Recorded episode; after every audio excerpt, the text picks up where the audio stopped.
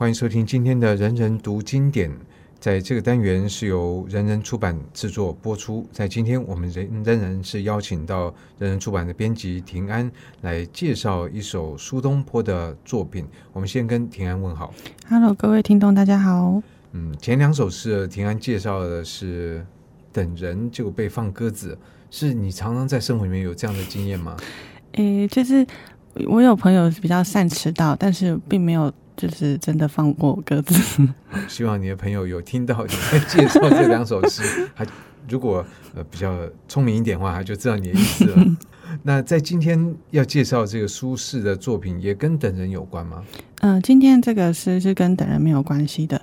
那表示他可能你的朋友迟到的状况不是很严重，所以两首诗诗词就够了。那今天的这首《定风波》，我们是不是请庭安先来介绍一下这首词？啊、哦，对，是其实应该说这阙词。那像我现在就先来念给大家听：苏轼《定风波》，长羡人间卓玉郎，天阴奇雨点苏娘。自作清歌传皓齿，风起雪飞沿海变清凉。万里归来年愈少。少时犹带岭梅香，试问岭南应不好？却道此心安处是吾乡。苏轼的作品，你会觉得他的魅力在哪里？嗯，我想现代人应该大大多数就是为苏轼所折服的，是因为他就是大家都知道他其实仕途很不顺利，他其实数度遭贬。那我觉得他在最后面开就是。他不但能够豁达，而且他是能真的把豁达融入到他的生活、他的人生观里面。对，我觉得这都是现代人很值得学习的地方。嗯、虽然说苏轼豁达，不过也有那个就是八风吹不动，对，然后就一下就可以打过江的这种状况，是修养可能还不到，但是可能就我们一般人来讲，已经是蛮有修养的人。对，修养其实对是一个正在进行中、正在努力中的一个状态。那这首词苏轼怎么样来铺陈，以及他在描述什么样的内容？他这首就他这阙词前面，他其实还是是还有一个小序的，他用这个小序去交代说他为什么写了这阙词。他说：“王王定国歌儿曰柔奴，性与文士，眉目娟丽，善应对，家世着京师。定国南迁归，余问柔。广南风土应是不好。柔对曰：此心安处，便是吾乡。”因为赘词曰，他就说，因为那个王定国就是王巩是他的一个朋友，然后他的他有一个歌姬叫做柔奴，然后他姓宇文，然后就是他其实呃他善歌唱，而且其实容貌也相当的美丽，而且他其实在应对进退也相当的不错，然后然后他接着又提到说定国南迁归，这就要讲到就是呃因为。大家可能在以前都有读过，说苏轼他在人生碰到一个很大的挫折，就是乌台诗案。对，然后那时候是因为他们有一些新旧的党争，而呃那个新党他就是抓着苏轼写的一首一首诗的一个错误，然后甚至希望可以皇帝可以把他下狱，然后甚至希望可以置他于死地。然后那当然后来经过就是换就是。嗯，换了皇帝，新人上位，然后又有一些朋友的力保，然后才终于把苏轼救出来这样子。但是因为，呃，苏轼因为乌台诗案这个案子，所以包括他的身边的朋友，有一些官僚，其实也是同样的，也是受到牵连，然后也是同样的遭贬。像王巩就是其中之一。所以在这古代，其实我觉得这种文字狱啊，它有时候在很多朝代，嗯、只不叫文字狱，但其实都有这种。要用文字来陷人于罪的这种状态，对，像之像像之前白居易的事情，其实也是，就是其实你可能写一首诗，就看就看有心人想要怎么用，嗯，这也是中国文化传统之一。对啊，就是可能应该是西来的一个传统。对，然后所以他说定国南南千归，就是那个王巩是他的朋友，但是却因为他这个乌台诗案而遭牵连遭贬。然后，但是当他遭牵连遭贬，因为像其实。嗯，领他是被贬到那个滨州，是大概是现代的广西那边，然后就是大概是被贬五年，然后又一说是三年，然后因为那边其实四季如夏，天气又湿热，所以其实会蛮不容易适应的。然后所以当初王巩要被贬的时候，他其实家中许多许多歌姬啊、妻妾，他们是纷纷求去的，因为他们他们谁也不想跟着去那边受苦。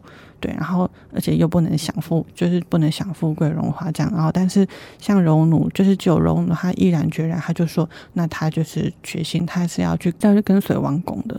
所以在这样状况底下，苏轼写了这阙词。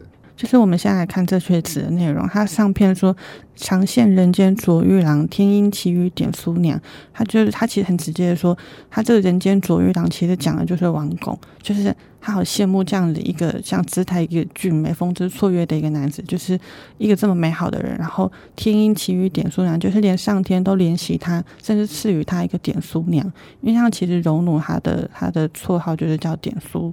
然后我还以为点书是一个，比如说形容词，但也不是确切知道在形容什么。嗯，对，但其实点书的话，它其实典故是来自于像他北宋有一个诗人叫做梅尧臣，他有一个呃亲切的女子，她善于就是做一些酥饼酥物，然后甚至将那个酥物做成可能动物啊、花草的一些形状，所以它其实一方面呢。他是用点苏来形容，可能柔奴她就是容貌美丽，甚至肤如凝脂。但另外一方面，他其实点苏等于说，应该说他用了这两个意思，他来比喻他柔奴的外貌，可能跟一些灵巧的心思。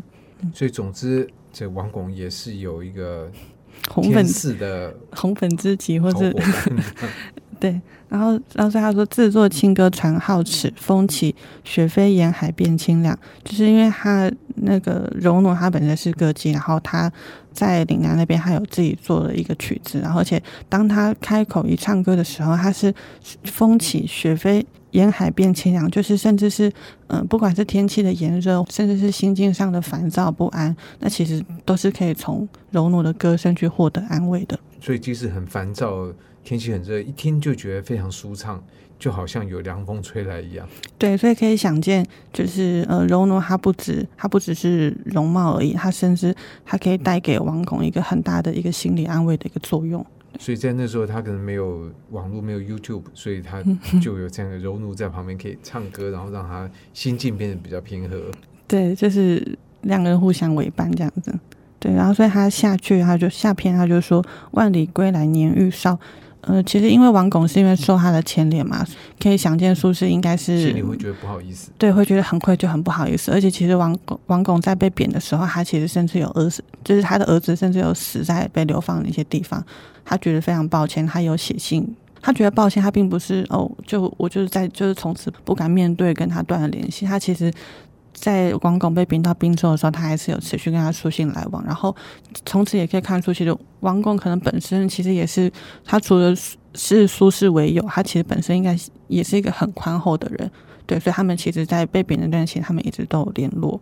然后，所以当他已经呃被贬了三五年后回来后，苏轼可能想说，他可能已经就是可能被甚至被折磨的不成人形啊，或者是很心智很颓丧或之类。但是他却发现他万里归来年愈少，他就没想到，哎，他们朋友更年轻了。对，没想到看起来更年轻了，而且他整个那个那个气质或一些精神都看起来很轻松，就是完全都不一样了。然后，所以他就说，然后他就说，微笑笑时有带岭梅香。他其实这边是在说那个荣辱的笑，就是他那个岭梅香，就是其实也是用了一个梅花的一个品格再去形容说，荣辱他的就是他可能心智美丽，而且又很坚定。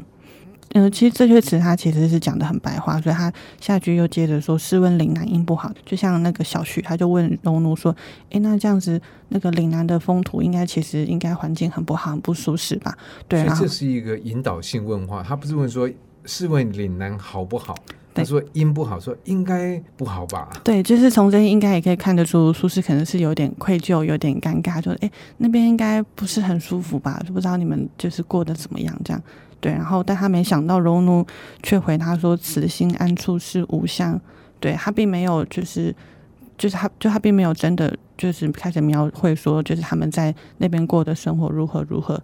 然后但他就说：“此心安处是吾乡。”意思是说就是就像白居易的“我生本无乡，心安是归处”。